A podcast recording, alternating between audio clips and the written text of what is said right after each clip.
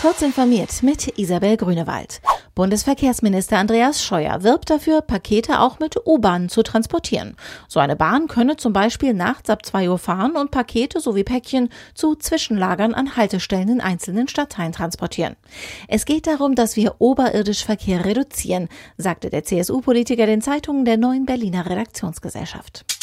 Wie funktioniert politische Meinungsbildung auf Facebook? Das können Sozial- und Politikwissenschaftler nun anhand von etwa einem Exabyte an Daten untersuchen, die Facebook bereitstellt. Der Datensatz enthält Informationen zu etwa 38 Millionen URLs, die Facebook-Nutzer zwischen Januar 2017 und Juli 2019 öffentlich jeweils mindestens 100 Mal auf der Plattform teilten. Er enthält Hinweise, ob die verlinkten Informationen als glaubwürdig oder als Fake News eingeschätzt wurden und wie sie sich verbreiteten. Auch anonymisierte Angaben zu Alter, Geschlecht und Wohnort Ort der Facebook-Mitglieder, die mit den Posts interagiert haben, stehen Wissenschaftlern zur Auswertung bereit. Vodafone bietet ab sofort für weitere 5,5 Millionen Haushalte im Verbreitungsgebiet von Unity Media in Nordrhein-Westfalen, Hessen und Baden-Württemberg Gigabit-Kabelanschlüsse an. Zugleich verschwindet die Marke Unity Media vom Markt. Insgesamt können im Vodafone-Netz damit rund 17 Millionen Haushalte einen Gigabit-Anschluss buchen.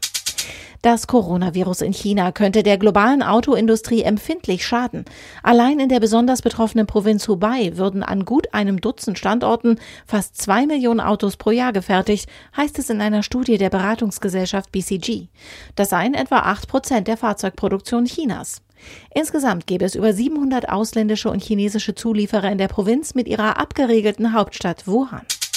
Für die Suche nach außerirdischen Zivilisationen haben Astronomen den bislang größten Datensatz öffentlich zugänglich gemacht. Die Initiative Breakthrough Listen hat zwei Petabyte Rohdaten von Radioteleskopen ins Internet gestellt. Die Auswertung der Daten ist eine Herkulesaufgabe, an der sich auch Bürger beteiligen können.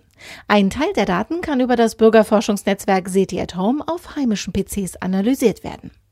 Diese und alle weiteren aktuellen Nachrichten finden Sie ausführlich auf heise.de.